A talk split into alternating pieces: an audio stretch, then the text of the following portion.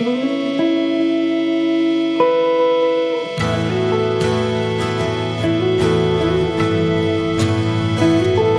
hemos hecho el punto de que el disco Sophomoro, el segundo, es el que separa a los niños de los hombres, es el que separa a las niñas de las mujeres. Es el Crash o el Burn, el Doolittle de Pixies, el Pulse Boutique de los Beastie Boys, el Nevermind de Nirvana y por supuesto el disco más exitoso de toda la historia de esta banda.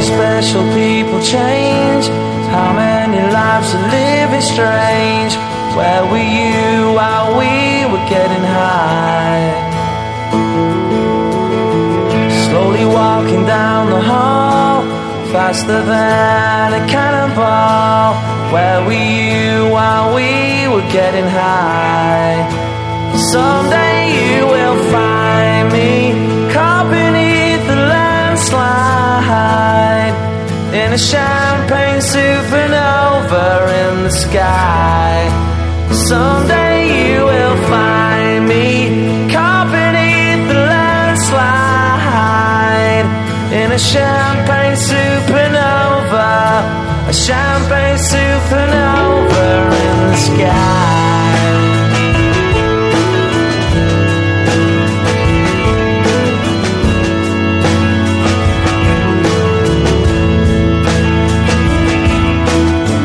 Up the dawn and ask her why. A dream, a dream, she never dies. Wipe that tear away now from your eye. Slowly walking down the hall, faster than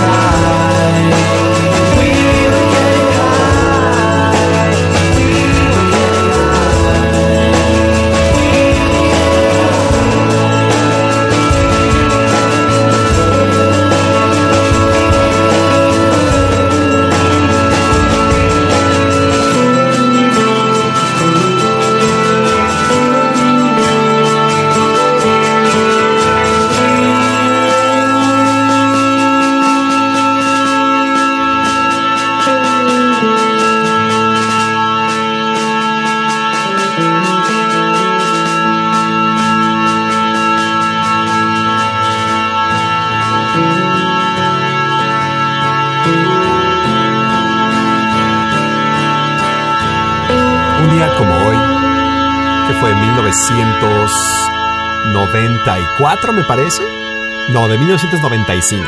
Porque un día como hoy, el What's the Story Morning Glory cumpliría, más bien cumple, 25 años. Y para celebrarlo, por supuesto, destapamos la champaña.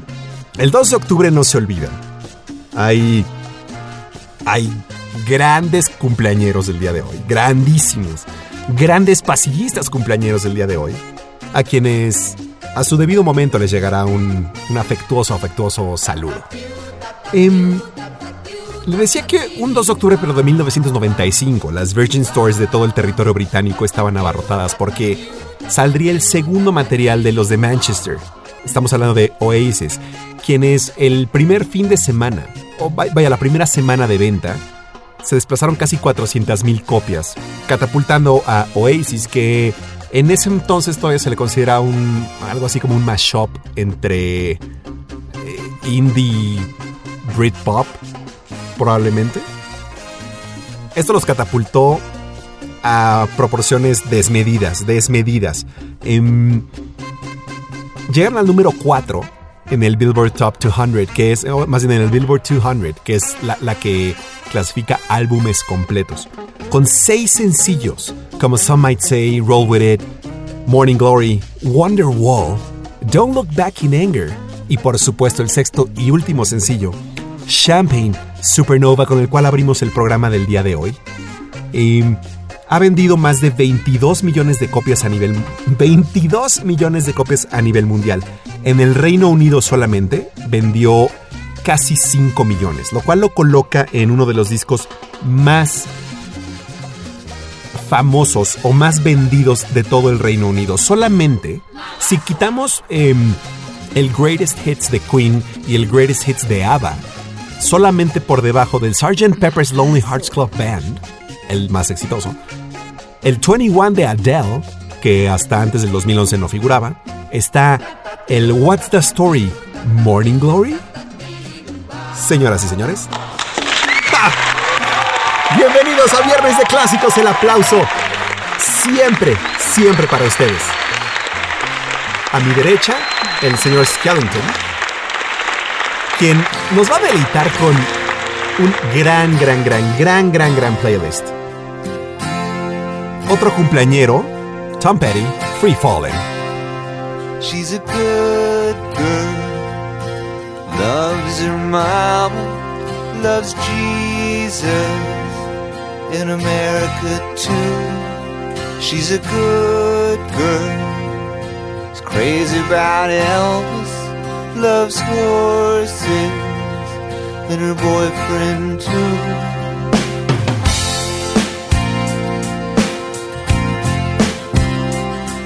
It's a long day living in Reseda. There's a freeway running through the yard, and I'm a bad boy. Cause I don't even miss her. I'm a bad boy for breaking her heart.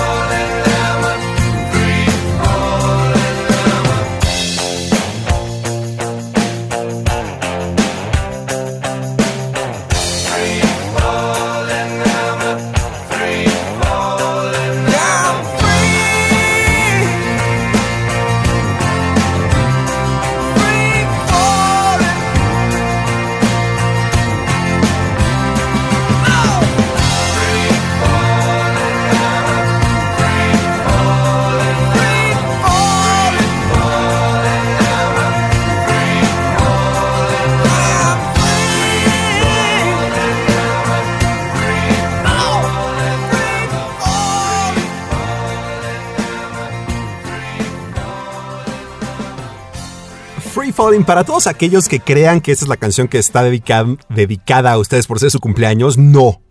No, no, no, no enteramente. Tenemos algo más interesante para ustedes. Así que se tendrán que quedar al menos por una hora 45 minutos más. Por favor, si nos acompaña con el, con el favor de su compañía. Tom Petty, les dije que era un cumpleañero, no terminé de decirlo, pero desafortunadamente es un cumpleañero de. de otra índole. Thomas Earl Petty hizo una carrera prolífica con los Heartbreakers. Eh, lo sabemos todos. Hizo una. Un stint bastante, bastante interesante con los Traveling Wilburys, este super grupo de. de. entre otros, Dylan, porque ahorita les digo los otros dos. Y como solista. Tiene historias muy interesantes con Stevie Nicks y creo que en algún momento hasta tuvo onditas con Patti Smith, si mal no recuerdo. Si no tuvieron onditas, al menos cantaron esta titánica canción, Because the Night, juntos. Entonces a mí me lleva a pensar que, como parte del chisme, yo creo que sí se, se enredaron en algún momento. Canción, por cierto, que es de nuestro cumpleañero de la semana pasada, Bruce Springsteen, ¿sí? Así como lo escuchó. Algún día pondremos la, la versión original y la versión que a mí se me hace todavía mejor que la original y eso es mucho decir, la de 10,000 Maniacs. Tom Petty tuvo problemas de adicción a la heroína y a pesar de que dejó las drogas recreativas fuertes, eh, se sabe que siempre tuvo baches emocionales. Aparentemente le, le comenzaron en 1996, en el año de su primer divorcio, de Jane Benio. Hace exactamente tres años fue encontrado inconsciente, sin respirar y con un paro cardíaco. Fue llevado a un hospital de Santa Mónica donde falleció desafortunadamente a las 10.40 de la noche, hora de México. La causa de su muerte fue una sobredosis accidental. Se le ocurrió al señor Perry mezclar fentanil, oxycodone, acetilfentanil, despropionil, fentanil, despropionil fentanil, disculpe, temazepam, alprazolam, citalopram y todos, todos para controlar eh, diversas dolencias. Eh, algunas eran enfisema pulmonar, algunas eran eh, dolores y problemas con la rodilla, pero la más grande era una cadera fracturada que nunca se llegó a arreglar porque justamente estaba en, la en el último tramo de la gira, del tour. Entonces dijo, no, ¿para qué? Batallaba a sí mismo con, con la depresión desde hace años. Tenía 66 años cuando perdió la vida. Descansa en paz. Tom Petty. La canción, por supuesto, se llama Free Falling de su álbum debut el Full Moon Fever de 1989. ¿Quién cree que hace los coros y toca el bajo? Pues justamente su otro amigo de los Traveling Wilburys. Estamos hablando de Jeff Lynne. Jeff Lynne, el vocalista, el, líder, sí, sí medio vocalista, guitarrista, líder, cofundador de Electric, Electric Light Orchestra, ELO. También amigos, muy, muy, muy, muy, muy amigos de, de, de un Beatle, de mi Beatle favorito, George Harrison. Jack ha detenido el fondo y eso significa una cosa y una cosa solamente. Estas son las breves del pasillo. Es oficial. Ver imágenes de animales adorables, especialmente si son bebés, ayuda a reducir los niveles de estrés en humanos. Un estudio de la Universidad de Leeds en Inglaterra exploró el impacto psicológico cuando le mostró a los participantes una presentación de 30 minutos que incluía imágenes y pequeños videos de animales adorables. La frecuencia cardíaca y la presión arterial disminuyeron inmediatamente a niveles ideales, y se les pidió contestar el cuestionario State Trait Anxiety Inventory, en donde se encontró que el nivel de ansiedad bajó en un 50%. Es raro encontrar buenas noticias sobre la población de abejas. Sin embargo, una reciente presentación de datos del Departamento de Agricultura de los Estados Unidos arrojó resultados esperanzadores. No solo se incrementó el número de colonias de abejas mieleras en un 14% en el periodo de enero de 2019 a enero de 2020, sino que ciertos estados como Michigan, Nebraska, Oklahoma y Maine están experimentando el mayor incremento en colonias con hasta un 73% de aumento. De manera que en el primer semestre de 2020, los Estados Unidos aportaron 420.000 colonias adicionales a la población. Magawa es una rata de abazones gigantes africana, científicamente conocida como cricketones. Entrenada para detectar minas terrestres en Camboya, ha descubierto 39 minas y 28 artefactos sin detonar, al día de hoy haciéndola la más exitosa de los héroes roedores de la Organización Internacional Sin Fines de Lucro, APOPO. Durante su carrera, Magawa ha limpiado el equivalente a 141 mil metros cuadrados de terreno, más o menos equivalentes a unos 20 campos de fútbol. Y la semana pasada fue presentada con la medalla de honor de la Fundación Caritativa Británica People's Dispensary for Sick Animals, siendo el primer roedor en 77 años en recibir tan cotizada presea por su heroísmo y servicios para los seres humanos. Cuando Brittany Reed, una madre hiperestresada, arribó a un automac para comprarle comida a sus hijos, se dio cuenta que había olvidado su bolsa en casa. Wyatt Jones, un adolescente que estaba atendiendo la ventanilla, le dijo que no se preocupara y pagó por su comida. Brittany regresó horas después para pagarle, pero Wyatt no se lo permitió, recordándole que la comida de sus hijos iba por su cuenta. Después de una conmovedora carta abierta en Facebook agradeciéndole el gesto y al enterarse que Wyatt estaba ahorrando para comprarse un automóvil, Brittany organizó una campaña de GoFundMe, en donde al día de hoy la gente había donado más de 32 mil dólares. El presidente de los Estados Unidos Donald Trump y su esposa, la primera dama Melania Trump, anunciaron ayer vía Twitter que las últimas pruebas de detección de COVID-19 resultaron positivas, por lo que inmediatamente se pondrían en cuarentena para afrontar esta crisis de la cual saldrían adelante juntos. Estas fueron las breves del pasillo. Y porque estamos hablando de Stevie Nicks, ¿por qué no nos vamos con la mejor, mejor canción de Fleetwood Mac? Rihanna.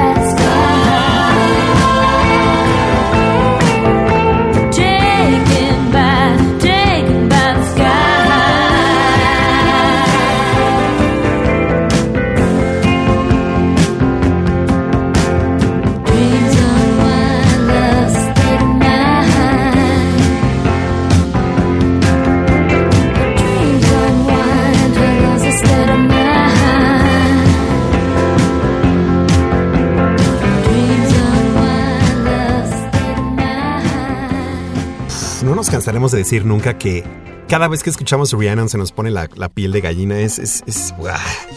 es algo... O no, señor Skellington, sí, es algo... No rebasa. Rhiannon es el nombre de una, eh, es una suerte de hechicera o deidad, más bien de una suerte de deidad galesa descrita en el Mabinogion. Es la colección literaria en prosa más antigua de la literatura británica. Hay nada más para que presuma datos en WhatsApp, que sea.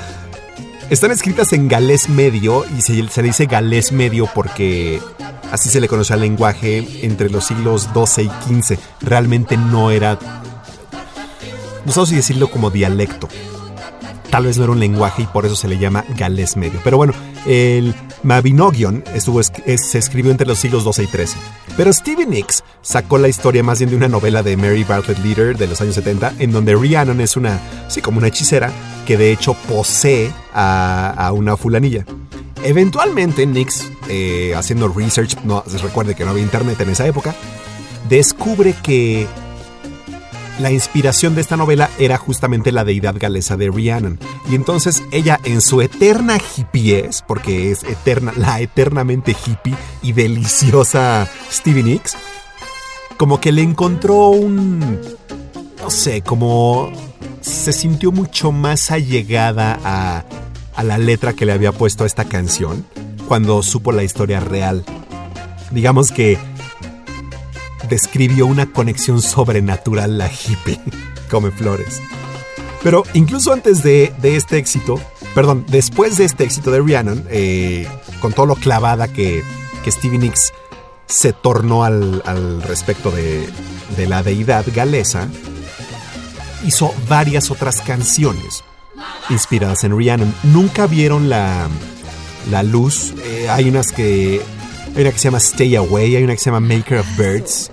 Pero la que sí fue Angel, y Angel está inspirada completamente en Rhiannon. Los coros y ese intro, uff, me dan ganas de sacar la lira y tocar nada más ese pedacito cuando empieza Rhiannon. Por supuesto, eh, quien fuera el guitarrista en esa época de The Mac, Lindsey Buckingham, quien dicho sea de paso, el día de mañana 3 de octubre, cumple 71 años. El señor nació en 1949 y donde quiera que se encuentre le deseamos un muy muy muy feliz cumpleaños. Si usted está en Acapulco, o en la Isla del Padre, o en cualquier otro lugar que se encuentre viendo una playa, eh, primero usted muy bien, lo felicitamos, porque nosotros no podemos, pero, pero primero usted muy bien. Segundo, si además, si además está en- con toda la actitud de Luis Miguel, y, digamos, si, si ustedes no per se un... ¿Cómo se llama Luis Miguel? Ba- Balzaretti, Val- Valteri, este... Luisito, Luisito, Luisito Rey Balse... No sé, bueno, sí, sí, sí, disculpe, yo no tengo mis facts de Luis Miguel correctos. Pero... Val... Quiero decir como Valtteri Botas, pero pues por supuesto que no, ¿verdad? Seguramente alguien en el pasillo ahorita me, me corregirá. Pero, pero es- estoy un poco... Sí, se notó mi trastabilleo, sí, luego le cuento por qué. Le, decía que si usted además comparte o es... eh, tiene estos apellidos encumbradísimos del espectáculo, como... como Araiza, de los Araiza de toda la vida, y además está echando el acapulcazo ya. Bas- Basteri, Basteri, muchas gracias. además está echando usted rostro, em, ya sabe, gafa oscura, ron chilanguísimo en la mano izquierda, pelo en pecho, eh, presumiendo un... Lo que en alguna vez fue, dicho en sus propias palabras, un culazo de cuerpo. Si usted está en esa situación, sígalo haciendo porque está... No, tampoco será la, la canción que le dediquemos. Pero usted aguante, aguántenos ahí, ¿ok? Oiga, esta semana en particular ha sido muy difícil para mucha gente. Creemos que es por cosas muy puntuales. Primero, eh, se llevó a cabo el primer debate presidencial entre Donald Trump y Joe Biden. Segundo, mm, ya llegamos a octubre. Este es el primer programa de octubre. Y eso significa que todas las proyecciones que nos habíamos comprado en el pasado de, no, ya para noviembre o para octubre esto va a estar súper bien, no se han cumplido. Razón por la cual muchos de nosotros tenemos esta... Ya, está siendo muy, muy, muy cansado esto.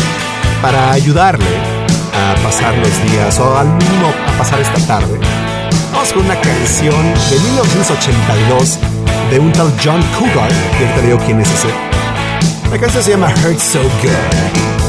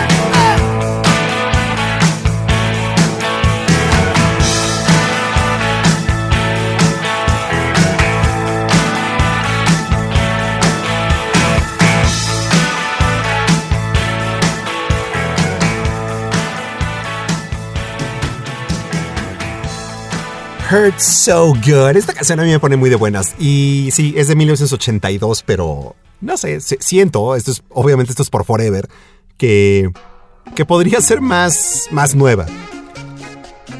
A principios de los años 80 salió el quinto álbum de estudio de este famosísimo, famosísimo John Cougar. Si alguien pensaba que los nombres artísticos eran cool, creo que aquí eh, no le hicieron ningún favor al señor John, digámoslo así, si me aguanta dos segundos. Porque John Cougar, ¿en serio? Si tu nombre es Belcalis Marlenis Almanzar, creo que se vale ponerte Cardi B. Si tu nombre es Vincent Damon Fournier, chance y se vale ponerte Alice Cooper. Gran cambio. Si te llamas Brian Hugh Warner, Marilyn Manson. Pero si te llamas John Mellencamp, ¿Es en serio que, que, a alguien se le ocurrió ponerte John Cougar? o sea, no, no, no sé, está, está horrible, ¿no? John, o sea, John Puma. John, no, qué horror. Bueno, John Puma, este, nos regaló esta canción de 1982 que se llama Hurt So Good hay, historias de, esta grabación. El, ¿Cómo se llamaba el disco? Originalmente se llama. Ay, American. Híjole, Jack, aquí no hicimos la tarea. Bueno, no se preocupe, le voy a contar la historia, pero la historia es que cuando se estaba grabando este, este disco, Riva Records, la disquera, eh, empezó a escuchar la, la- la parte del, del productor y el productor estaba entonces bastante, bastante desconcertado por cómo habían sido las sesiones de grabación.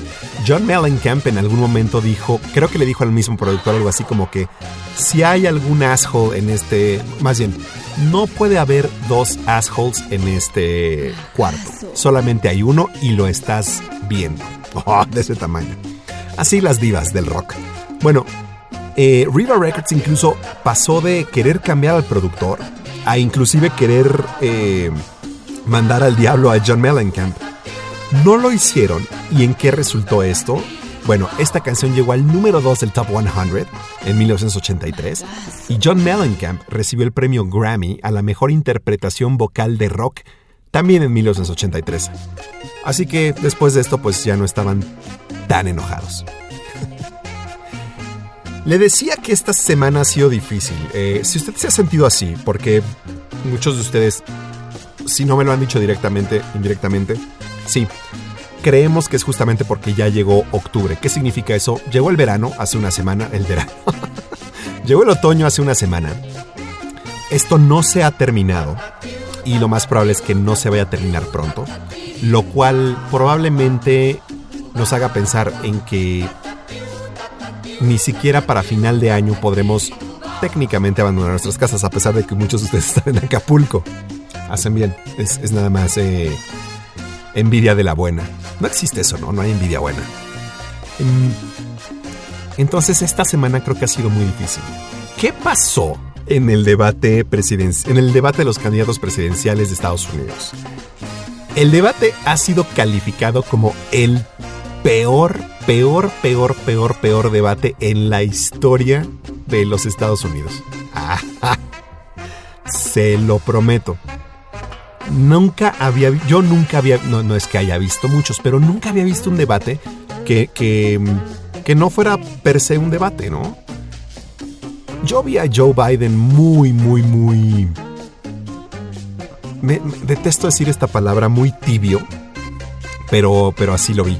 Y por supuesto vi un Donald Trump, mm, no es que me sorprenda, pero no lo dejó hablar en ningún momento, eh, interrumpió cuantas veces quiso.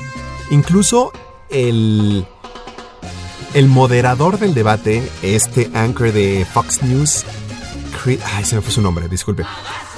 Llegó, se estaba riendo junto con Joe Biden porque no daban crédito que el presidente de los Estados Unidos no pudiera dejar hablar a Joe Biden, ni aunque sean los dos minutos de gracia que les permiten hablar. Fue una calamidad. Si no vio el debate, hace usted muy bien porque yo me quedé con esta sensación horrible, horrible, horrible de, de pues chance y, y se reelige Donald Trump. Y además se va a reelegir con esta, con esta tontería, nada más demostrando que es un bully, pero eso a la gente le encanta. ¿Sabe quién más cumple años? Bueno, ella es eh, una no, no es una señorita, es, es un señorón quien cumple años mañana. Se llama Renee, pero la mayoría de nosotros la conocemos como Gwen.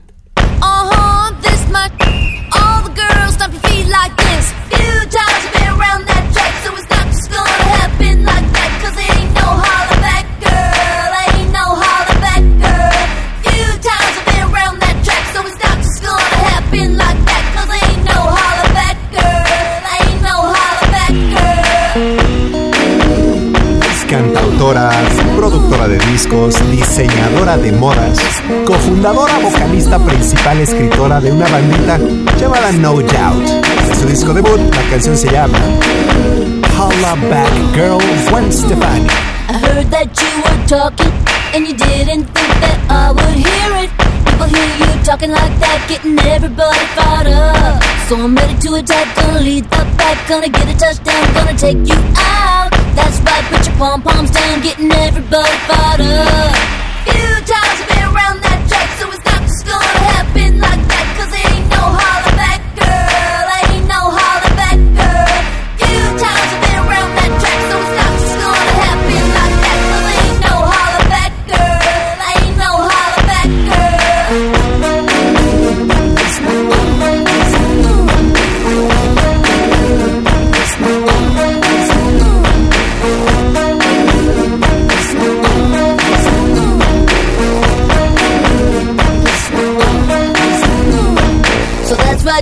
me at the bleachers. No principals, no student teachers. Both of us wanna be the winner, but there can only be one. So I'm gonna fight, gonna give it my all, gonna make you fall, gonna suck it to you. That's right, I'm the last one standing, another one bites the dust. Few times I've around that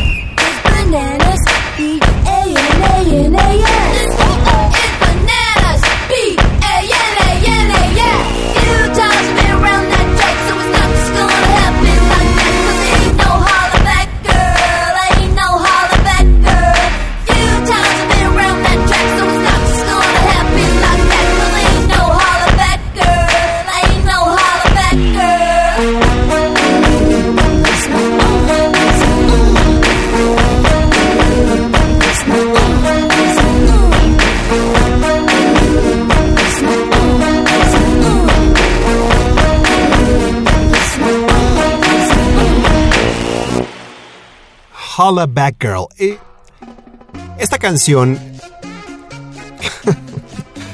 bueno, vamos a empezar. The Love Angel Music Baby del año 2004. Sí, esta canción tiene 16 años. Es el esfuerzo de Gwen Stefani, escrita tanto por ella así como Pharrell Williams. También está producida por Pharrell Williams y otro, el otro productor, no, se llaman algo así como los Neptunes cuando trabajan juntos, no recuerdo quién es.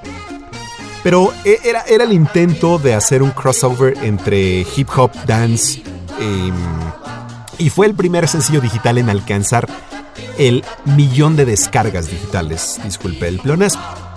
Estamos hablando del 2004, es decir, esto sí fue un hito sin precedentes en la historia de la música. Nada más para que lo tenga en cuenta. A pesar de estar nominada como mejor interpretación vocal pop femenina, como mejor álbum del año, este, el Love Angel Music Baby, Gwen Stefani no ganó ninguna presea.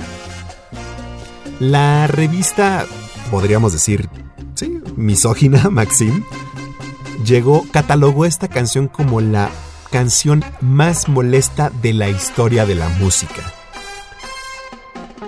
Puedo entender que, que no sea del agrado de todos. A mí, en lo particular, no, no soy muy fan.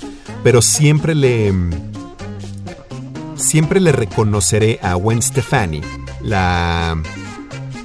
la genialidad eh, que tienen. No, no solo como emprendedora, no solo como artista, no solo como mujer, sino como esta fuerza holística que ha empoderado y ha inspirado a millones de niñas afuera.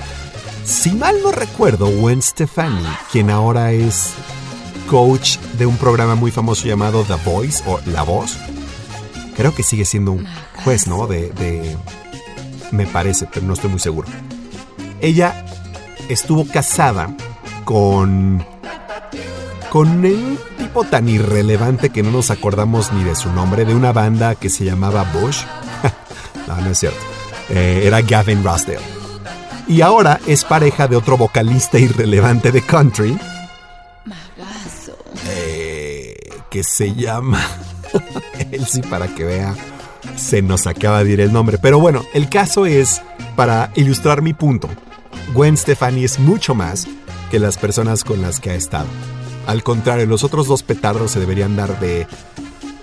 Se deberían... Deberían estar muy agradecidos de estar con Gwen Stefani. Sí, no es como musicalmente de mi super agrado, ¿no? Pero... Mire, que levantara un grupo liderado por una mujer en los mediados de los 90, estoy hablando de No Doubt, es, es impresionante. Le hemos contado por ahí del, del documental de Dr. Dre. ¿Y cómo se llama el dueño de... ¿Sabe? Estoy chocheando ya demasiado. No sé si estoy muy distraído, no sé si estoy también muy mortificado, pero estoy chocheando durísimo. Bueno, em, en este documental, el presidente fundador de, de Interscope Records, cuyo nombre tengo en la punta de la lengua, pero no lo puedo decir, Johnny Iovine. Muchas gracias, señor Skellington. Eh, Johnny Iovine. ¿Es Johnny? El señor Iovine le dice a Gwen Stefani, porque él como dueño de Interscope firma a, a No Doubt. Pero a ella, Gwen Stefani se hacía sus disfraces para salir a tocar. Sí, o sea, eso de, de diseñadora de modas no es. No es broma. Ella se confeccionaba sus propios trajes para salir a tocar. Tenía cambios de vestuario y eso, pero obviamente no tenía ni lana. Ella llegaba, se desvestía, se volvía a vestir con otro tono diferente, se arreglaba el pelo más o menos y salía a cantar. Por eso No Doubt empezó a, a causar furor en la escena de San Diego. Hasta que los firma Joey Iovine. Bueno, me dirá usted si, si me desea si me desea decir. Y él le dijo algo así como, tú aguántame cinco años. Imagínese decirle eso a una niña de 16. Tú aguántame más o menos cinco años. Te voy a convertir en una super estrella. Lo que no sabía Gwen Stefani es que realmente se estaba refiriendo a ella como solista y no con la banda de su hermano y de su entonces novio, que fueron un trancazo. Pero sin no doubt, la verdad es que Gwen Stefani a lo mejor no hubiera dado el paso de calidad a lo que es hoy en día. Hacía tiempo que no recordábamos las tardeadas del News Toreo, del Magic Circus, y si ustedes de la rodada del Dr. Jaramillo, del mítico Cerebro, o si es más joven, pues del Medusas. Déjese ir con el Eurodance de los 90, porque hoy le regalamos a Snap Rhythm is a Dancer.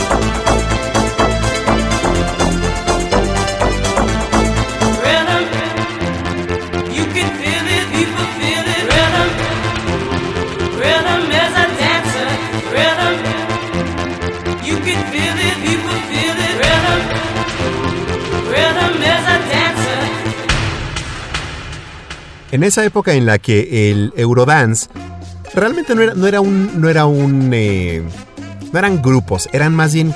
eh, ¿Cómo se dicen? Eh, colectivos. No sé por qué tengo esa palabra. Colectivos de productores. En este caso, el colectivo alemán de Michael Munzig y Luca Ancilotti, quien se hacían llamar eh, con su nombre artístico como Snap. De hecho, tendría que ser algo así como. Voy a alejar un poco porque es Snap.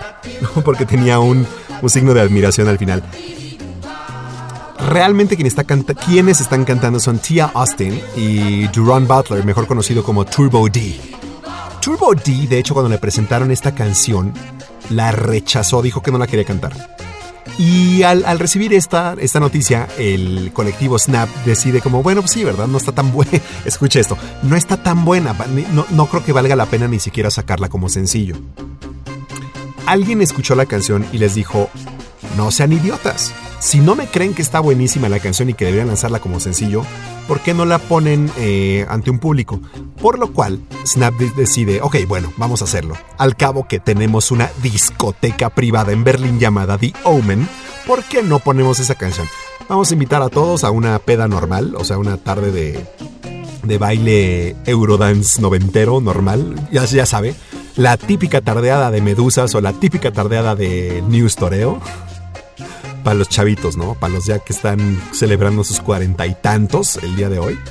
Eh, seguramente ya salían en la noche a bailar. Ponen la canción. La gente en la pista se vuelve lo que... Estamos hablando del 92, o sea, eh, Technotronic, La Bush, M-People, todas esas que nos encanta poner y que el Boris nos dice por qué te encanta poner esas mamadas de, de noventas. Bueno, todas esas, imagínense que estas se volvieron locos. El resto es historia, porque a final de cuentas, eh, Turbo D dice, ok, está bien, si, si, me, dan chance de, agregar un par de, de frases, la canción se volvió, se convirtió en el sencillo más vendido de todo 1992, solo por debajo de... Si adivina esto, la verdad es que le daría un premio. O sea, la canción que siempre critiqué pero canto cuando la escucho. Y como la semana pasada tuvimos un increíble éxito con los muñecos de papel, vamos a repetir la fórmula de la comedia de los. Esta vez con una voz de verdad, Manuelito Mijares, Corazón Salvaje. ¿Y cómo cobrarle a la vida cuando todo te ha salido siempre mal? ¿Cómo cerrar tantas heridas si la sangre no ha dejado de brotar?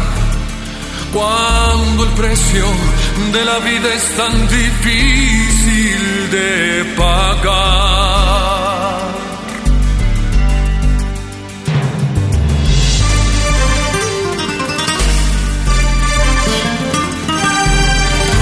¿Cómo rogarle al destino cuando estoy acostumbrado a arrebatar?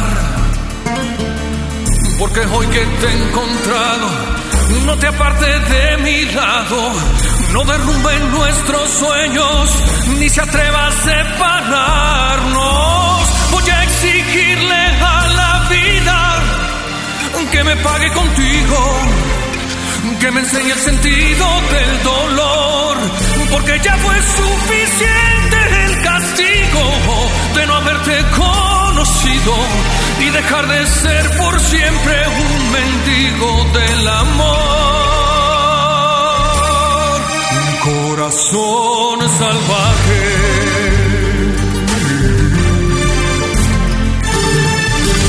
¿Cómo explicar los instintos?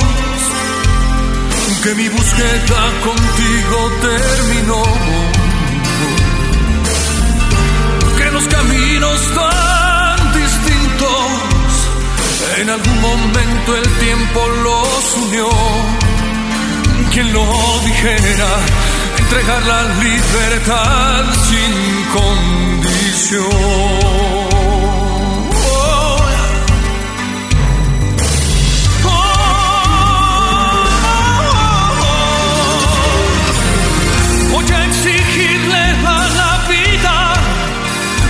pague contigo, que me enseñe el sentido del dolor, porque ya fue suficiente el castigo de no haberte conocido y dejar de ser por siempre un mendigo del amor. Corazón salvaje.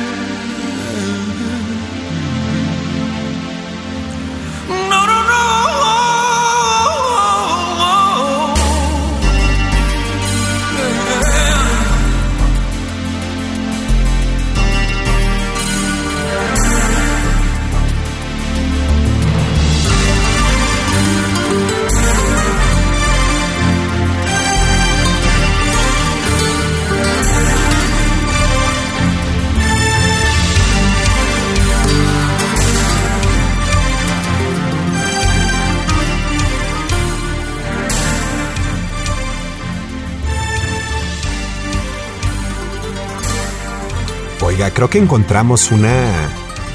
Híjole, una.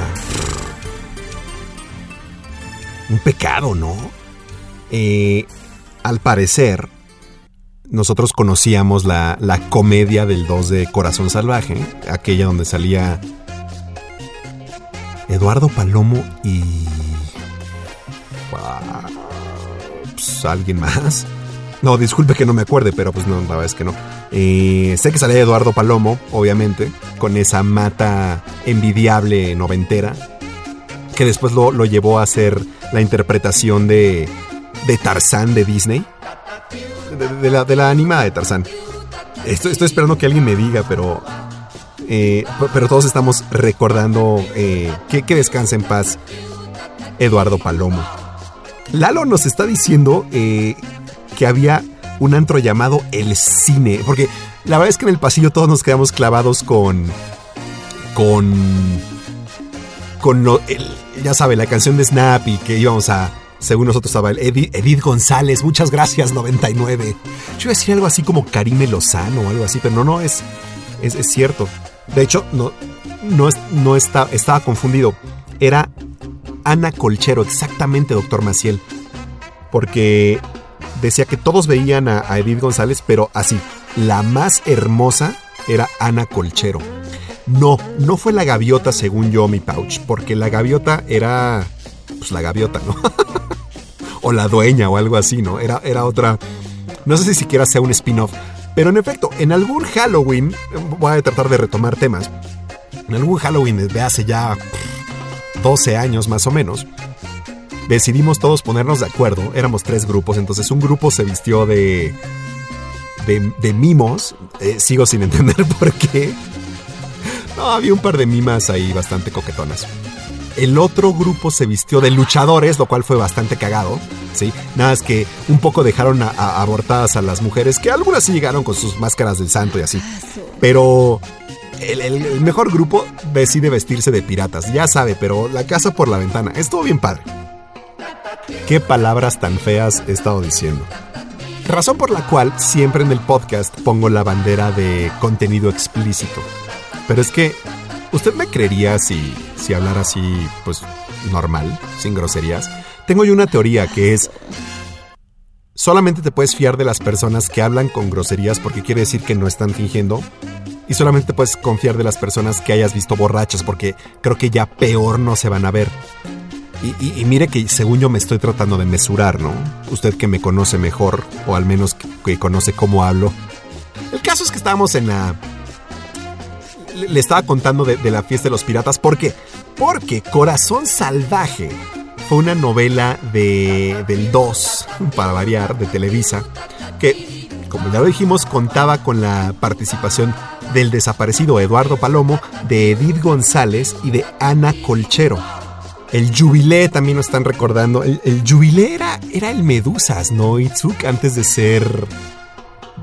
O sea, antes de ser. enfrentito de Plaza Inn, según yo. El caso es que todos en el pasillo estábamos tratando de recordar entre Corazón Salvaje y las tardeadas o las noches de antro. Pero lo que le estaba contando es que no lo sabía, pero Corazón Salvaje tuvo un remake. Sí, sí, sí. De hecho, estoy viendo que me parece que Araceli Arámbula, sí, la ex esposa de Luis Miguel, o, no sé si ex esposa o expareja, y Eduardo Yáñez eran Regina Montes y Juan del Diablo. La neta, Juan del Diablo era un nombrezazo, ¿no? Pero honestamente, no, no comparemos a, a Eduardo Palomo con Eduardo Yáñez. El primer mashup exitoso de la historia entre el hip hop y el rock, dos bandas legendarias con una canción más legendaria aún, Walk This Way, Run DMC, Aerosmith.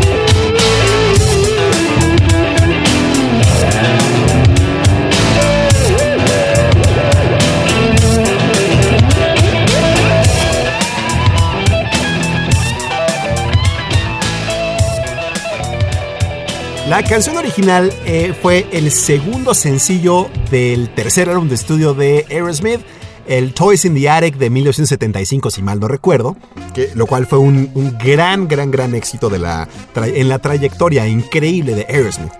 Pero, pero la versión que acaba usted de escuchar es justamente eh, el primer mashup entre lo entre hip hop y rock, lo que también se le conoció como rap rock o rock rap. Y a quién se lo debemos al productor Rick Rubin, sí, el mismo que produjo el Blood Sugar Sex Magic de los Red Hot Chili Peppers, a quien estuvimos la semana pasada, celebrando el cumpleaños de este material. Bueno, Rick Rubin, productor no solamente de Run DMC, sino de, de los Beastie Boys, tuvo la brillante idea de, de utilizar esta canción. Bueno, supongo que la, la- idea fue de, de Jo- Joseph Ron Simmons, o de Daryl DMC McDaniels, o de Jason Jam Master J quien desafortunadamente perdiéramos ya hace 18 años. Creo que Jason... ¿Cuál es su nombre? Jason William Mizzle. Era Jam Master Jay. Pues Jam Master Jay estoy casi seguro que, que fue víctima de un, literal, de un... em, de un hit. O sea, fueron, fueron por él. Estoy casi seguro que vivía en, en Brooklyn.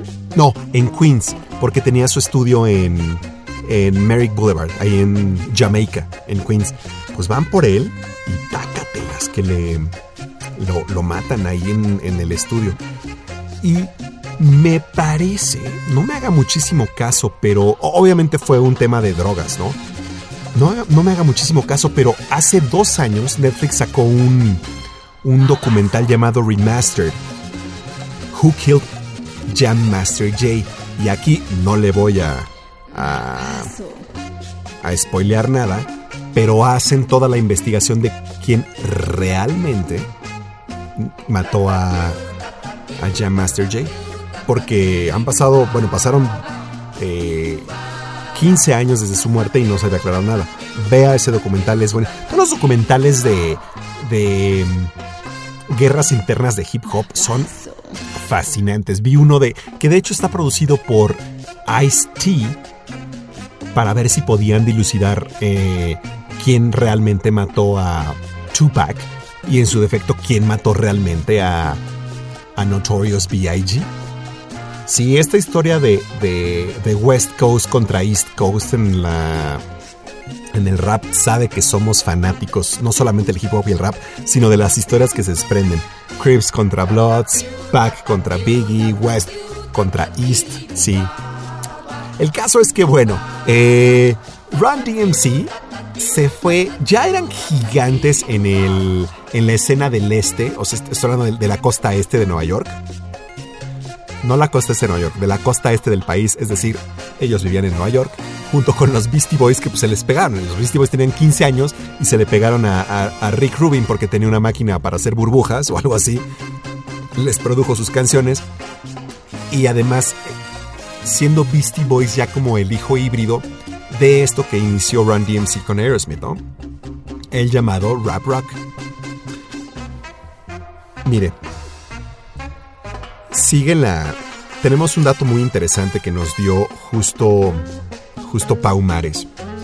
No solamente eh, la, la Pícara Soñadora era una telenovela también de, de del Canal 2. Entiendo que era una telenovela un poquito más, mucho menos dramática y más como rosa en ese sentido, donde el galán de la telenovela era Eduardo Palomo, que en paz descanse. La galana de la novela, o sea, la pícara soñadora, que además, si mal no recuerdo, se filmaba aquí muy cerca de los cuarteles generales de, de Radio Pasillo, en Pabellón Polanco. En la, tienda era Sears, pero creo que se llamaba Sares. es como, uy, no le va, no, no sé, ¿por qué hacen eso? Es como, ya iba a decir una grosería, fíjese, fíjese mi estigma maternal, que ya iba a decir una grosería y pff, no pude. Creo que ya me desgració mi mamá el programa, pero bueno. Eh, Sears, pues yo creo que ya le pagaban algo nada más por filmar. Supongo que para no pagar o para no regalar su patrocinio, le ponían Sares. El caso es que Mariana Levy y, Eduardo Palomo, ambos fallecieron, ambos eran los protagonistas. Pero también el dato interesante es que, claro, eh, Edith González también falleció. Quiere decir que la otra novela, Corazón, sí, Corazón Salvaje, Eduardo Palomo, quien interpretaba Juan del Diablo, falleció. Y Edith González falleció hace muy poco también a causa del cáncer. Entonces son dos, dos telenovelas. Paola de hecho nos dice, era Sares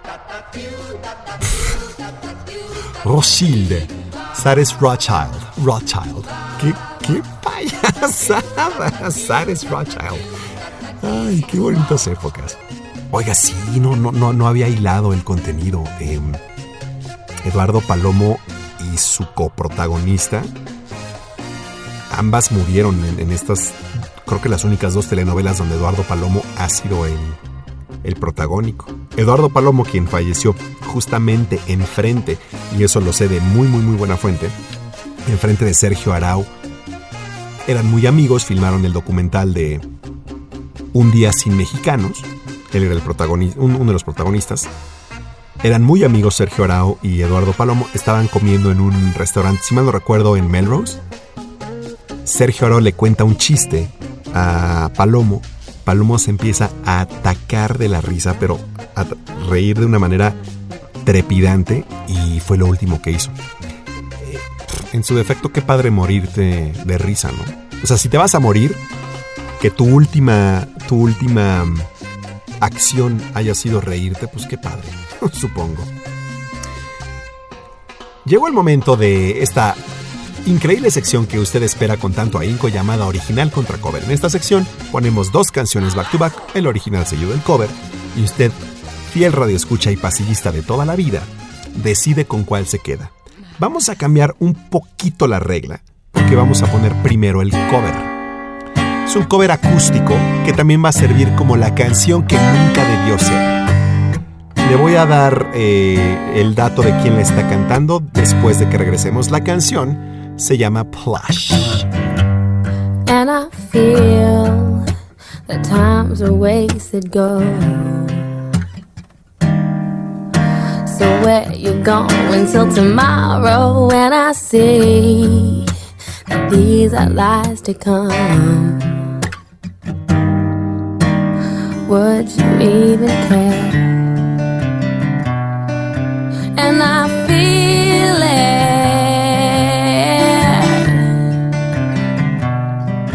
And I feel it. Where you going to tomorrow? Where you going with the mask I found?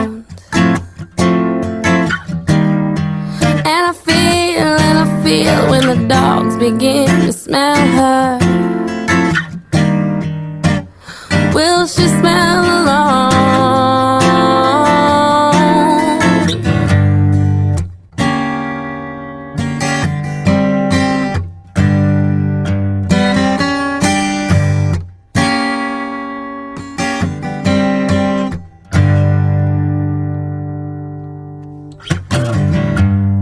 And I feel so much depends on the weather.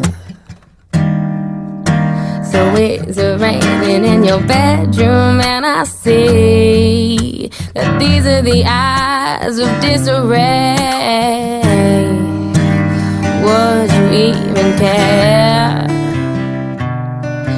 And I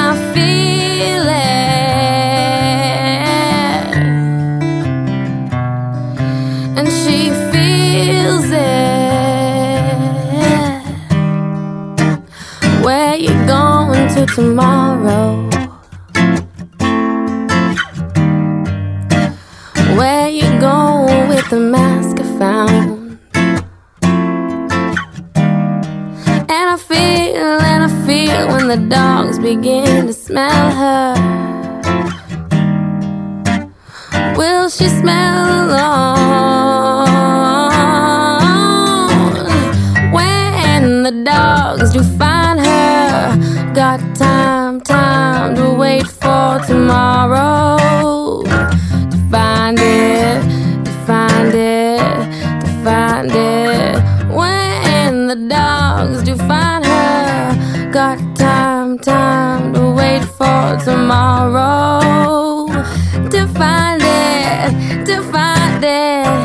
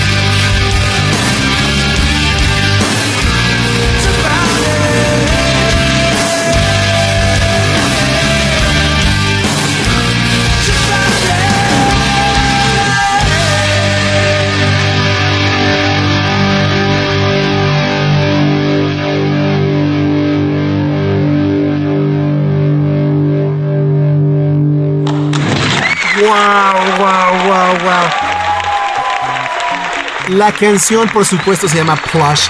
¿Qué significa plush? Y, yo creo que, a ver, no estoy tarratsplaneando nada, sino lo que pasa es que cuando yo tenía eh, 15 años, más o menos cuando, cuando salió esta canción, 1993, si mal no recuerdo, está más joven, 1993. Bueno, de, de hecho, a ver, vamos por partes. Esta canción se llama Plush. Plush, yo no sabía lo que significaba hasta muchos años después. Plush significa algo así como suavecito o pachoncito. Plush significa pachoncito. Nunca supe por qué esta canción se llamaba pachoncito. Pero esta canción es. eh, fue el segundo sencillo del álbum debut de Stone Temple Pilots, el track número 9 de, de este disco de 1992. El disco llegó al número 3 en el Billboard 200 como, como disco, certificado 8 veces platino, ya para 2001. 8 veces platino es, por supuesto, el álbum más vendido en la historia de STP, los de California, que sí se puede considerar como una banda de, de, de grunge, aunque técnicamente es una banda un poco más hard rock. Pero la voz de Scott Wayland era algo gigantesco. Por supuesto, el día de hoy, no sé usted qué, qué, qué prefiera, pero yo sé que al menos la 99 y yo nos decantamos 100% por la versión original. 100, 100%. Es, es, me cuesta mucho trabajo pensar que esta canción tenga casi 30 años. En serio, porque suena e- ese riff de, de Dean de Leo suena ¡ah!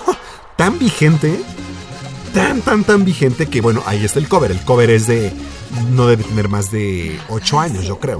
Ahorita le cuento la historia del cover.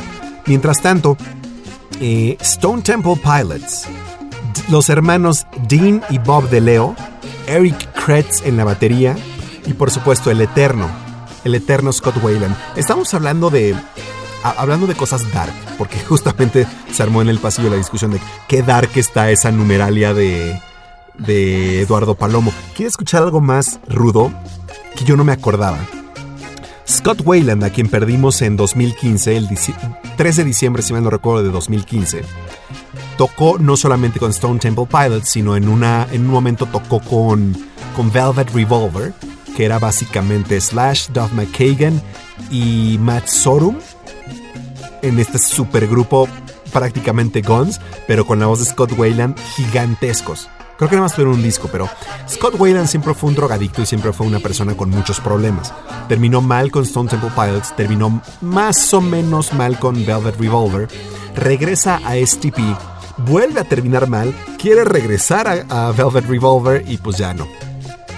Le decía que Scott Wayland pues falleció en 2015. ¿Sabe quién fue por un momento vocalista de... que ya no me acordaba de esto? Vocalista Stone Temple Pilots. Más o menos entre el 2013 y 2015. Justamente cuando estaba... Creo que sí, ¿no? Es cuando estaba eh, Velvet Revolver ahí con todo.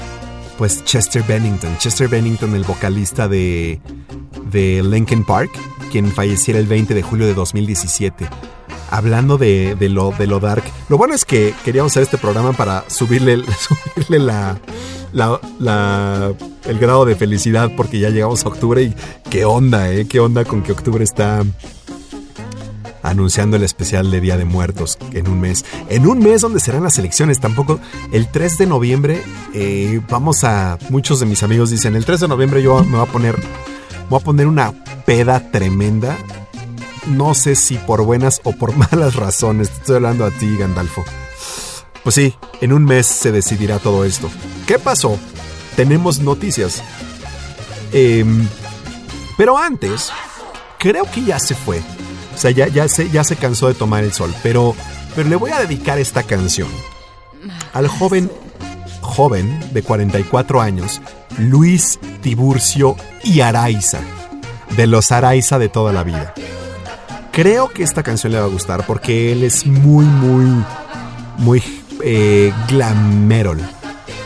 Así que, en la víspera de su cuadragésimo cuarto aniversario, Luis Tiburcio, esta canción es 100% dedicada para ti. Cántenla conmigo, Home Sweet Home, Motley Crue. You know I'm a dreamer,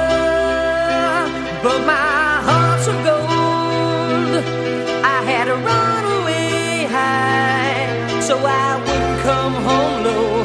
Just when things went right, it doesn't mean they were always wrong. Just take this song, and you'll never be left all alone. Take me to your heart, feel me in your bones. Just one more night,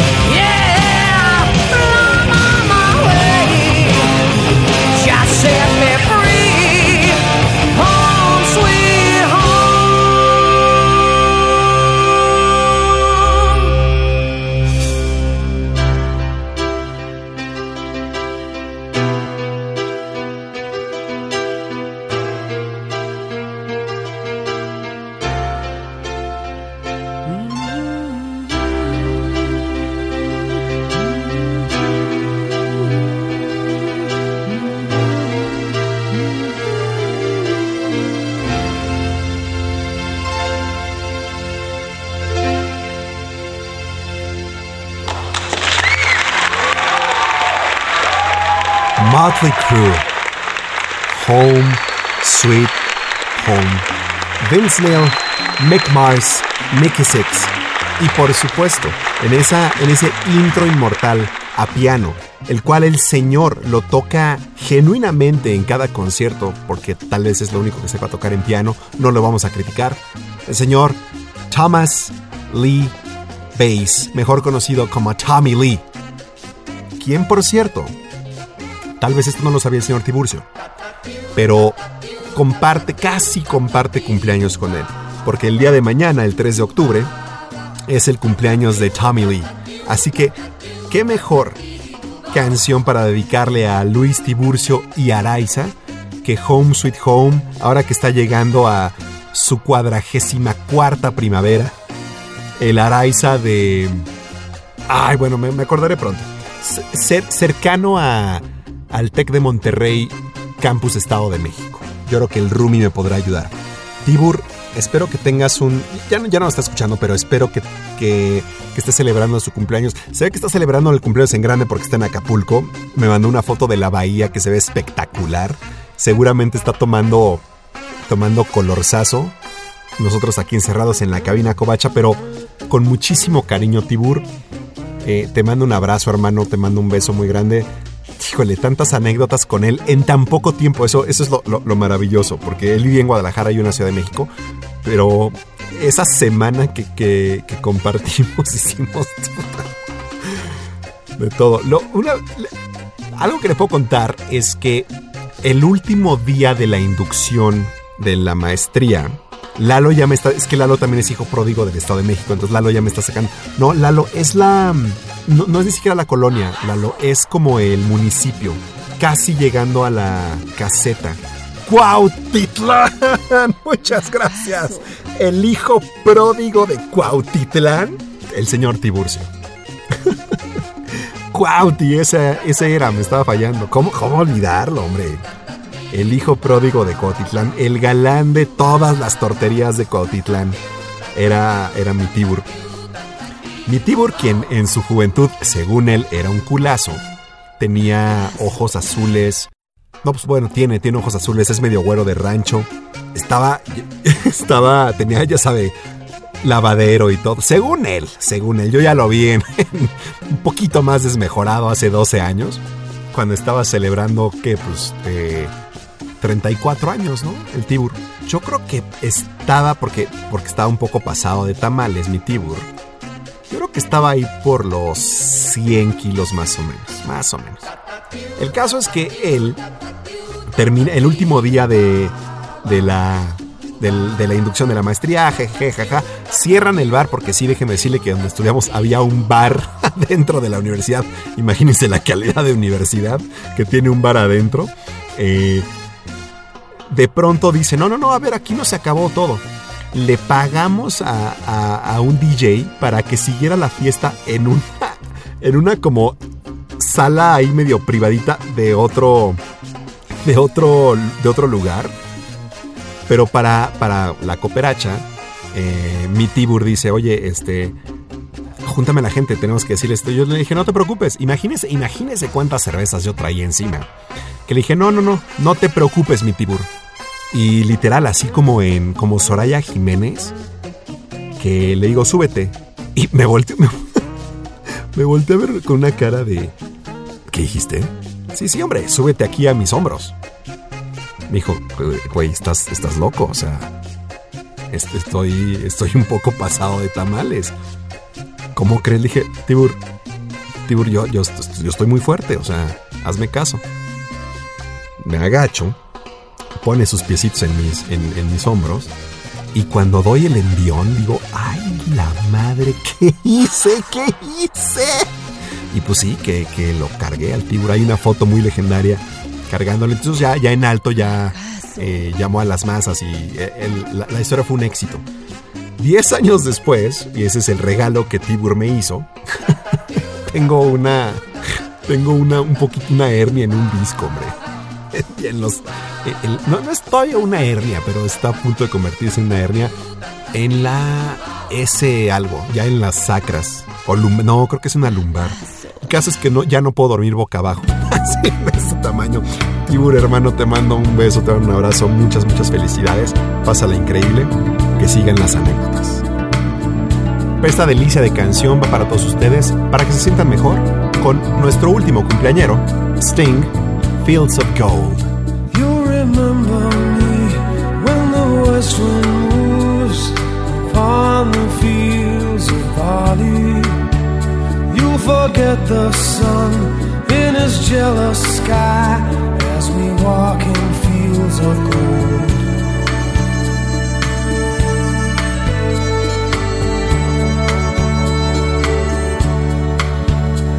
She took her love for to gaze while upon the fields of barley. In his arms she fell as her hair came down among the fields of gold. Will you stay with me? Will you be my love among the fields of barley? We'll forget the sun in his jealous sky as we lie in fields of gold.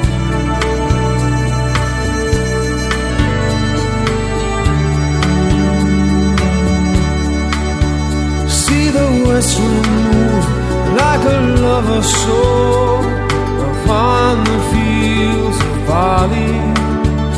Feel her body rise when you kiss her mouth among the fields.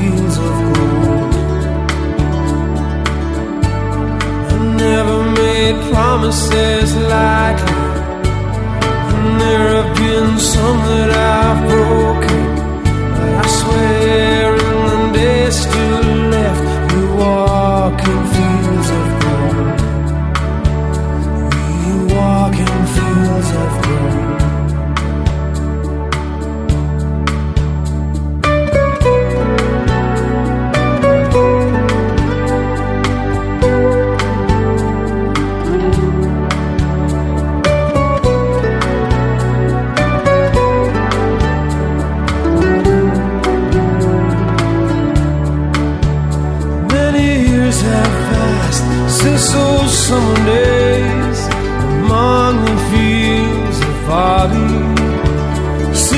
children run as the sun goes down among the fields of gold.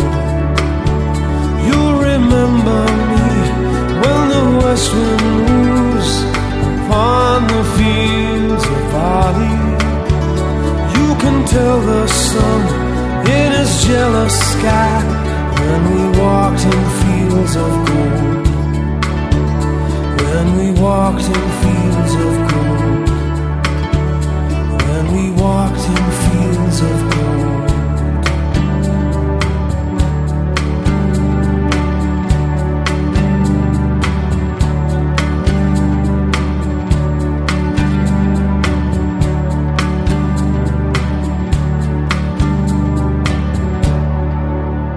No solamente uno de los más grandes genios que la música moderna pudo haber concebido, el señor, sino también por ahí dice su esposa y sus examantes, eh, que además es un genio en las artes amatorias.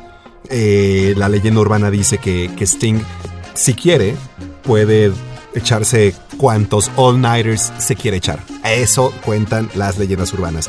Gordon Matthew Thomas Sumner, eh, Orden del Imperio Británico, mejor conocido como Sting, quien en sus años mozos fuera bajista, vocalista y principal liricista de, esta bandita, pequeña bandita de New Age llamada The Police. Hay nada más. Quien además, cuando la gente no creía que pudiera hacer más las cosas más grandes que hizo con The Police, las no- nos cayó la boca, bueno, yo está muy chico, pero les cayó la boca absolutamente a todos y nos presenta una canción, una canción deliciosa, deliciosa del Ten Summoner's Tales, que es el cuarto álbum de estudio de, de Sting como solista. Técnicamente, una combinación entre su apellido y un personaje de los Canterbury Tales de Geoffrey Chaucer, el Summoner.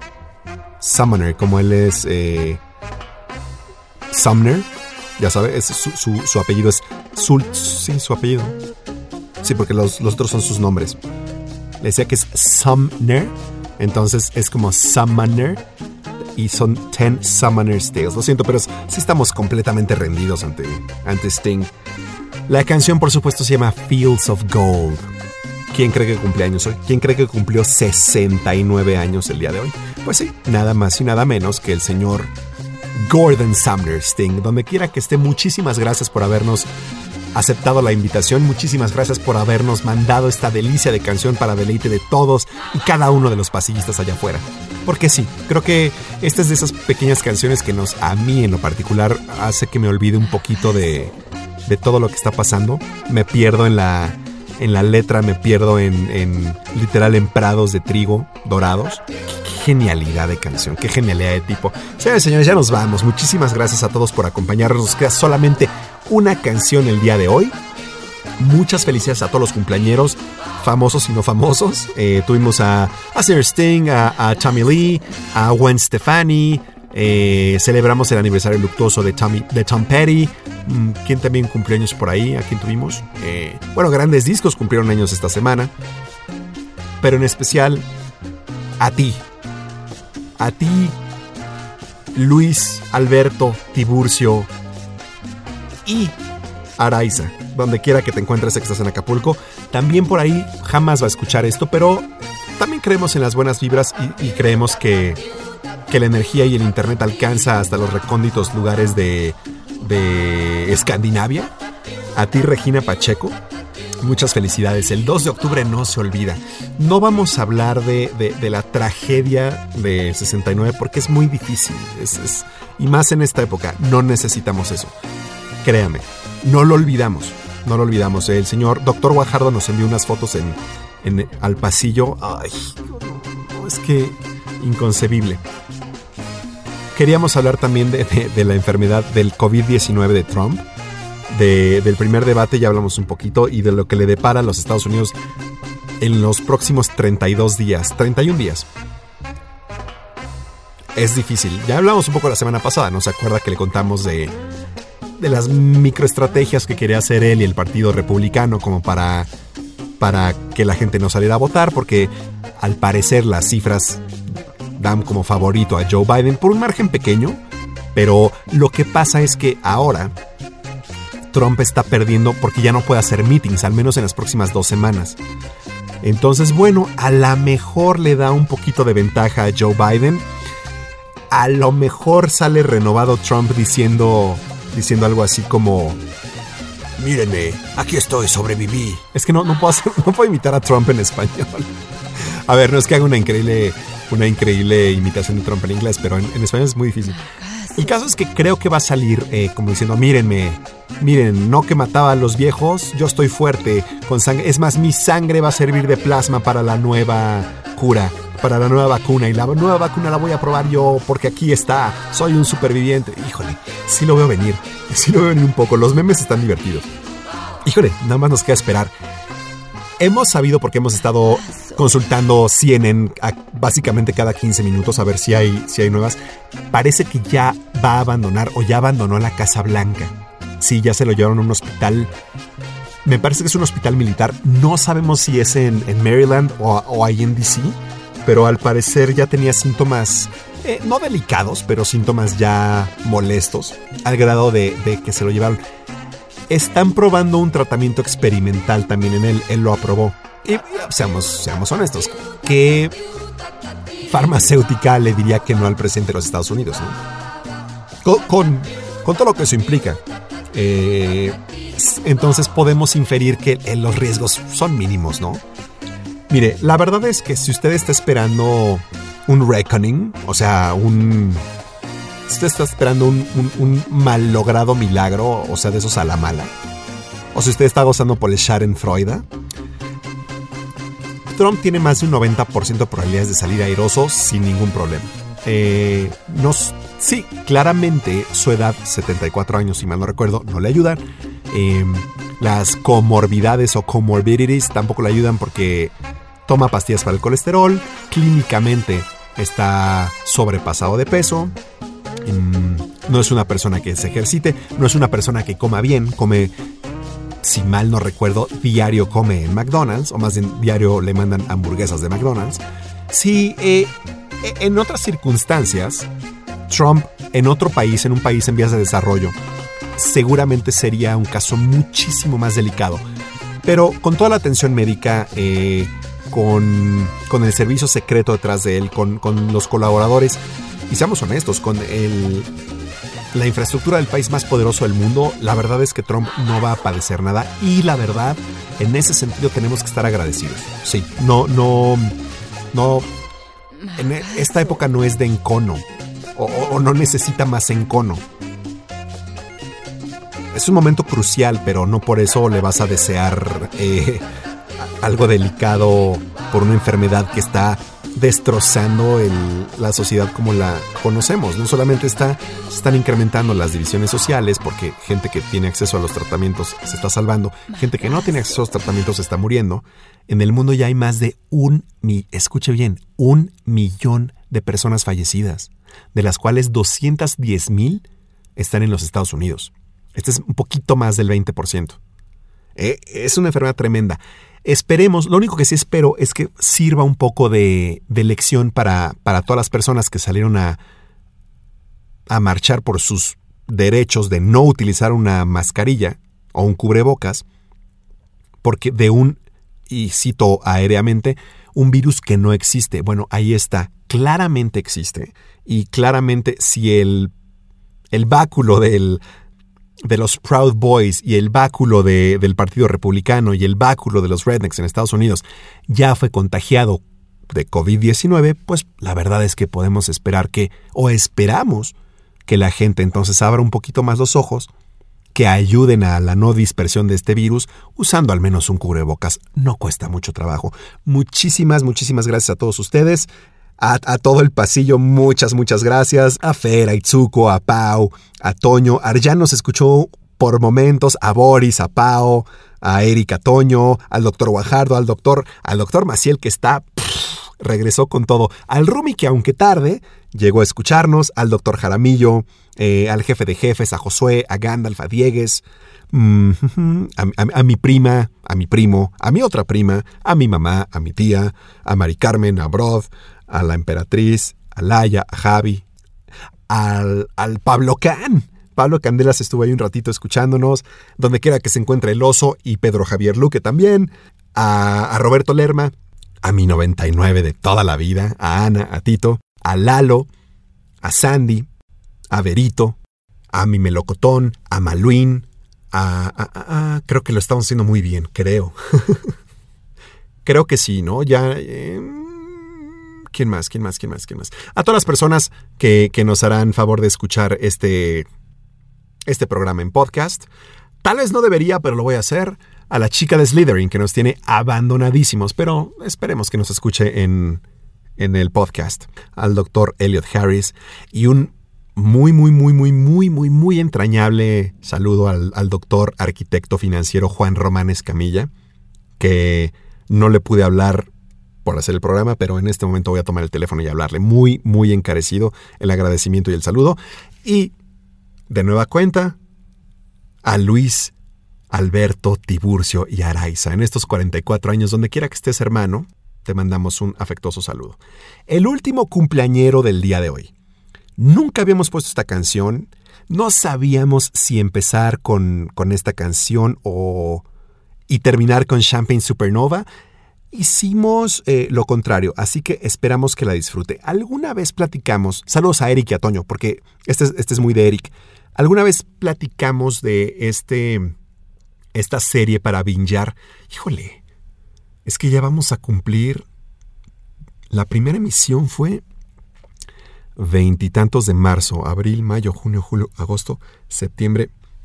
Híjole, en, en tres programas o en dos programas más cumplimos siete meses al aire. O sea, y al aire porque empezamos a hacerlo por la pandemia. O, regresamos por la pandemia. Qué bárbaro. Eh, pero bueno, bueno. mientras, mientras usted nos, nos quiere escuchar, seguiremos, seguiremos haciendo esto toda la vida. El último cumpleañero del día de hoy tiene que ver con este show que alguna vez le contamos hace ya muchos programas, hace casi seis meses, que se llama Zoe's Extraordinary Playlist. La temporada termina con esta canción. Si usted ya vio Zoe's Extraordinary Playlist, entonces sabrá cuál es la canción, la última canción del día de hoy. Le voy a dar una... Por cierto, ¿ya vio Ted Lasso? wow, estoy entre Ted Lasso y The Voice, que por cierto ninguna sale para poder bingearla, sino tienes que esperar los viernes a que salgan. Híjole, estamos vueltos locos. Esta de Ted Lasso, se lo juro, si se quiere sentir bien, tiene que ver esta serie. Es...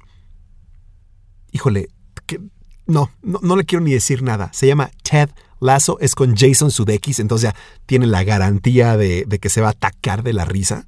Jason Sudeikis es, si mal no recuerdo, es el actual esposo de de 13, de Doctor House, ¿no? ¿Cómo se llama 13? No me acuerdo. Em, y salió en Horrible Bosses y Horrible Bosses parte 2. Producto de Saturday Night Live, increíble comediante, pero hace un papel en Ted Lasso. No, no, no, no, no, no, no. Tiene, tiene, tiene que ver esta serie. Esta es nuestra recomendación de la semana. Ted Lasso. Regresando a la canción, a la última canción, ¿se acuerda usted de, de Richie Valens? Sí, el mexicoamericano que popularizó la bamba, Richie Valens. Eh, bueno, Richie Valens murió en un en un, pues sí, avionazo, eh, junto con Buddy Holly y The Big Bopper, o sea, Giles Perry. Ellos tres iban viajando en el mismo avión, un avión que se, pues literal, que no, no recuerdo por qué choque el avión y pierden la vida tres de los más grandes rockeros o rock and rolleros de esa época en ese momento. Buddy Holly, Big Bopper y Richie Valens. Por supuesto, la canción del último cumpleañero del día de hoy, quien hoy, porque es de 1945, el día de hoy, 2 de octubre, no se olvida, cumplió 74 años, estamos hablando de Don McLean, nos encanta hacer radio para usted. Que tenga un excelente, excelente fin de semana. Don McLean, American Pie. A long, long time ago, I can still remember how that music used to make me smile. And I knew if I had my chance that I could make those people dance and maybe they'd be happy for a while. But February made me shiver with every paper I deliver. Bad news on the doorstep. I couldn't take one more step. I can't remember if I cried when I read about his widowed bride. But something touched me deep inside the day the music died. So bye bye, Miss American Pie. Drove my Chevy to the levee, but the levee was dry. And them good old boys were drinking whiskey and rye, singing, This'll be the day that I die. This'll be the day that I die. Did you write the book of love? And do you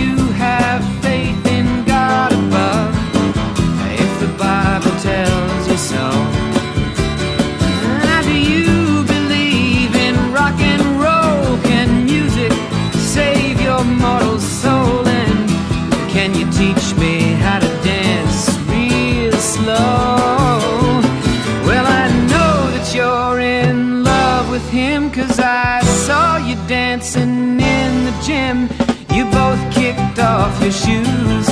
Man, I dig those rhythm and blues. I was a lonely teenage bronc and buck with a pink carnation and a pickup truck. But I knew I was out of luck the day the music died. I started singing bye bye Miss American Pie. Drove my Chevy to the levee, levee was dry. Them good old boys were drinking whiskey and rye and singing, This'll be the day that I die. This'll be the day that I die. Now for ten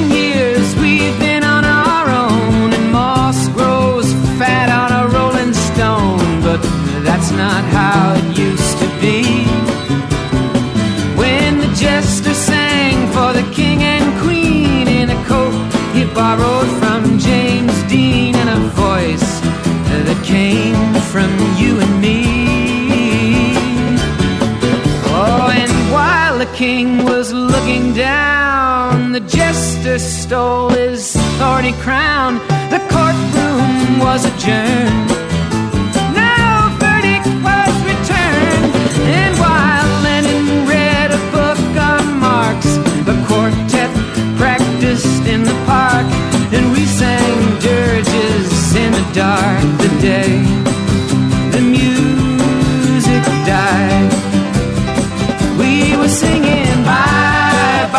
Miss American Pie. Drove my Chevy to the levee, but the levee was dry.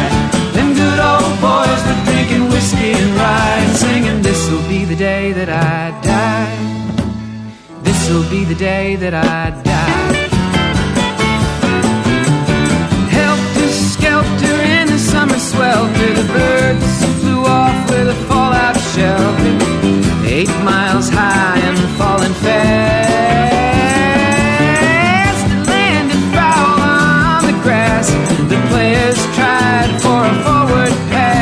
the jester on the sidelines in a cast. Now the halftime air was sweet perfume while the sergeants played a marching tune.